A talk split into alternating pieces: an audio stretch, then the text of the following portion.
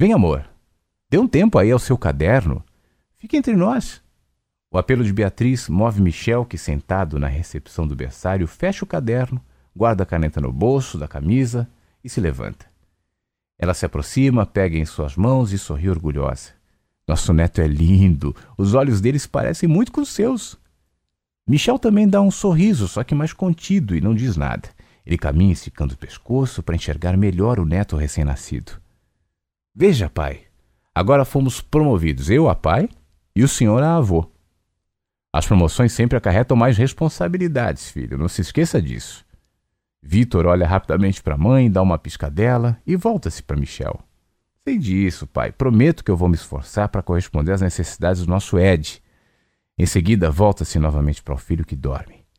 Ele suspira, passa a mão sobre o peito e arremata sem desviar o olhar. Conto com a ajuda de vocês para que eu faça desse bebê um verdadeiro homem.